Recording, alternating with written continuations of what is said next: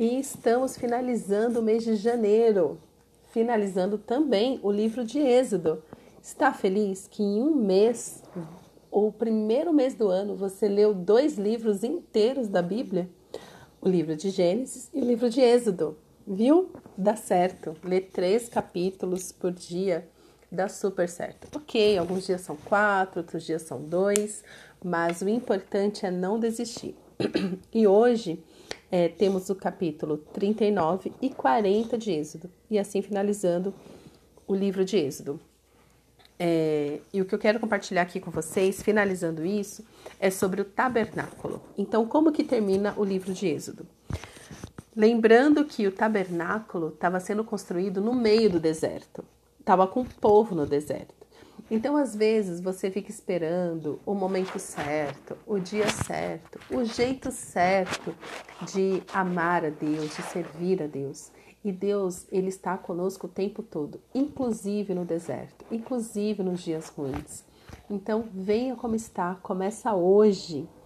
É, capítulo 40, versos de 1 a 8 diz: Depois o Senhor disse a Moisés: No primeiro dia do primeiro mês, arme o tabernáculo da tenda do encontro. Ponha nele a arca do testemunho e cubra-o com véu. Ponha nele a mesa e coloque em ordem as coisas que estão sobre ela. Ponha nele também o candelabro e monte as suas lâmpadas. Coloque o altar de ouro para o incenso diante da arca do testemunho e pendure o cortinado da porta do tabernáculo. Coloque o altar do holocausto diante da porta do tabernáculo da tenda do encontro. Põe a bacia entre a tenda do encontro e o altar e encha-o com água. Depois, arme o átrio ao redor e pendure a cortinado a porta do átrio. Ou seja, aqui é, o Senhor começa a falar o que que Moisés tem que fazer exatamente. Gente, até onde se coloca as coisas. Eu quero ter um relacionamento assim com o Senhor, onde Ele me fala exatamente o que fazer, do jeito que tem que fazer. Mas aqui Deus está falando: olha, você não vai fazer de qualquer jeito na minha casa. E eu já falei isso aqui antes. É, cuidado quando você acha que tudo bem, é, fazer de qualquer jeito para Deus. Cuidado com o extremismo, né? Então, às vezes, que foi o que é muito condenado no Novo Testamento, fica, foca tanto em lei, foca tanto em ser detalhista, mas a sua essência não é mudada. É, cuidado, né? Também de fazer qualquer jeito, de qualquer jeito as coisas do Senhor. Muito cuidado, né? Então aqui Deus começa a falar: olha, você vai armar e você vai fazer assim, assim, assado. Verso 9: Pegue o óleo da unção e unja o tabernáculo e tudo que nele está, e consagre, e todos os seus pertences será santo. E aqui está falando para ungir, ungir todos os utensílios, consagrar ao Senhor. Ou seja, tudo que fizermos temos que consagrar a Deus. Tudo, tudo. Consagre o seu dia, consagre a sua vida, consagre o seu trabalho, consagre é, a sua empresa, consagre tudo que você fizer, consagre ao Senhor e Ele abençoará. Uh, versos 16 e 17. E Moisés fez tudo segundo o Senhor lhe havia ordenado. Tudo que o Senhor mandou, Moisés era obediente. Moisés fez tudo. No primeiro mês do segundo ano no primeiro dia do mês, o tabernáculo foi armado. Então, é sempre nessa progressão. Deus dá a instrução, Moisés obedece. Deus dá a instrução, Moisés obedece. E este deveria ser o jeito né, da gente viver. Buscar a Deus, Deus dá uma instrução e nós obedecemos, sem questionar. O problema é que nós questionamos. E muito. E muito. Então, Moisés, seguindo todas as instruções, né, e segue falando que Moisés então fez exatamente como o Senhor tinha falado. Versos de 34 a 38. Então a nuvem, né, então depois que ele armou, que ele fez tudo, ele pendurou lá, quando ele terminou a obra, ou seja, quando ele fez tudo o que ele deveria ter feito, é, verso 34. Então a nuvem cobriu a tenda do encontro e a glória do Senhor encheu o tabernáculo. A glória do Senhor encheu o tabernáculo. Ah, imagina a sua casa ser cheia da glória de Deus. Quando você chega no ambiente, quando você chega na igreja que está cheia da glória de Deus. Eu fico imaginando como foi isso, todo mundo vendo. Então a nuvem cobriu a tenda do encontro e a glória do Senhor encheu o tabernáculo. Moisés não podia entrar na tenda do encontro, porque a nuvem permanecia sobre ela e a glória do Senhor enchia o tabernáculo. Então, assim, a presença de Deus era tão palpável, estava tão cheio de Deus, tão cheio de Deus, tão cheio de Deus, que não tinha como entrar. Mas agora o povo tinha Deus no meio deles, lá no deserto. Que coisa linda! Que coisa linda! E muitas vezes Deus está aqui conosco agora, muitas vezes não, Ele está conosco agora, mas nós não o enxergamos porque ele está dentro de nós. Mas imagina também que coisa incrível devia ser esse tabernáculo. O povo olhar, ver a nuvem e falar: Deus está ali. Deus está aqui no meio de nós. Que extraordinário. Uh, quando a nuvem, verso 36, quando a nuvem se levantava de sobre o tabernáculo, os filhos de Israel seguiam adiante em todas as suas jornadas. Então era assim que Deus se comunicava com o povo. Quando a nuvem descia, eles ficavam naquele acampados naquele lugar.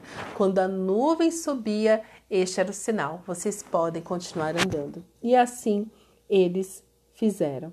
37. Se a nuvem, porém, não se levantava, não seguiam adiante, até o dia em que ela se levantava. 38. De dia, a nuvem do Senhor repousava sobre o tabernáculo, e de noite havia fogo nela à vista de toda a casa de Israel em todas as suas jornadas. Amém, amém. E assim se encerra o livro de Êxodo, falando sobre a presença do Senhor no meio do povo. Mesmo este povo sendo tão reclamante, coração obstinado, mesmo esse povo é, sendo tão desobediente, Deus escolheu descer e cuidar deles pessoalmente. E por que, que Moisés não podia entrar no tabernáculo? Porque Deus é santo, tinha todo o ritual. Por que, que tinha que passar por um ritual de purificação? Porque Deus é santo, não se entra de qualquer jeito na presença do Senhor. Para se apresentar a Deus. Nós podemos hoje, o que nos protege é o sangue de Jesus. O sangue de Jesus que nos permite entrar na presença do Senhor. E é por isso que é pela fé é pela fé. E por que, que é pela fé hoje? Por que, que hoje? Nossa, então vamos pedir e tal. Porque hoje nós temos consciência. É a fé no sangue de Jesus, é a fé no sacrifício que, de, que Jesus fez na cruz que nos permite nos achegar diante de Deus. Mas nesse tempo, eles tinham que recorrer né, aos sacrifícios, aos rituais de purificação para se apresentar a Deus. Ah, então, aqui fica para nós isso, que possamos ter a orientação do Senhor neste sentido. Possamos ter essa consciência de que Deus está aqui, Deus está em mim, Deus está em você. Como? Como? Nessa sede que nós temos de buscar o Senhor. É, infelizmente, nós temos, né, nós fomos educados a ter uma mente segregada. Ah, não, Deus é algo onde você vai no domingo para a igreja, né, tal, tal, tal. Mas escola é outra coisa, trabalho é outra coisa e tal. Não. A palavra do Senhor também diz que Jesus é tudo, está em todos. Então, tudo que nós fazemos, nós temos que ter essa consciência de que Deus está aqui. Deus está aqui, Deus não está distante, Ele não está surdo para ouvir o nosso clamor, Ele não está distante a ponto de que Ele não nos veja, não, Deus está aqui. Assim como no meio do deserto, com um povo tão reclamão, tão com coração obstinado, Deus estava ali, Ele desceu e encheu de glória aquele lugar. Porque quando a presença do Senhor está, a glória se manifesta. Então precisamos é, orar e entender se nós temos manifestado, se nós temos sido esse canal onde a glória de Deus se manifesta. através das nossas palavras, através das nossas atitudes, através das nossas escolhas, das nossas decisões. Quando você passa por alguém, você pode ser boca de Deus na vida dessa pessoa e manifestar a glória de Deus ali, liberando uma palavra de amor, uma palavra de cuidado, uma palavra de acolhimento. Então, é, Deus ele é visível hoje através dos filhos, através daqueles que se renderam a Jesus, que passaram pela obra da cruz, que são protegidos pelo sangue do Cordeiro perfeito, que é Jesus. Quando uma pessoa encontrar com você, ela precisa ver Deus em você. Deus não está mais num lugar é, de pedra, é, nem numa tenda como era no tabernáculo. Deus escolheu habitar em nós e isso nos deveria trazer muito temor. Eu sou templo do Espírito Santo. Deus usa a minha vida, a minha boca para manifestar a glória dele. Então, quando as pessoas nos é, olharem para nós, precisa ver isso. Então, ali no meio do deserto tinha o tabernáculo. A nuvem era visível, então as pessoas viam. E à noite tinha fogo para iluminar e para aquecer. Pela fé, eles se moviam. Eles também se moviam pela fé. Mas eles se moviam porque eles viam Deus levantou, está na hora da gente levantar também. Deus é, fixou, devemos nos fixar também. E à noite Deus se manifestava com fogo para aquecer o povo, porque no deserto dizem que é muito, muito, muito, muito frio, né, à noite.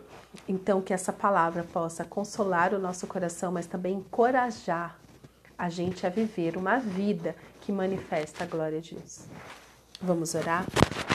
Pai, Oramos agradecendo pela tua palavra que é verdade. Agradecemos pela tua palavra que nos traz clareza. E queremos, Senhor, te pedir perdão porque somos tão negligentes com a tua presença. Somos tão negligentes com a tua palavra, Senhor. Continuamos, ó Pai, tentando fazer as coisas do nosso, as coisas do nosso jeito, na força do nosso braço, quando na verdade deveríamos sempre estar consultando o Senhor para fazer tudo.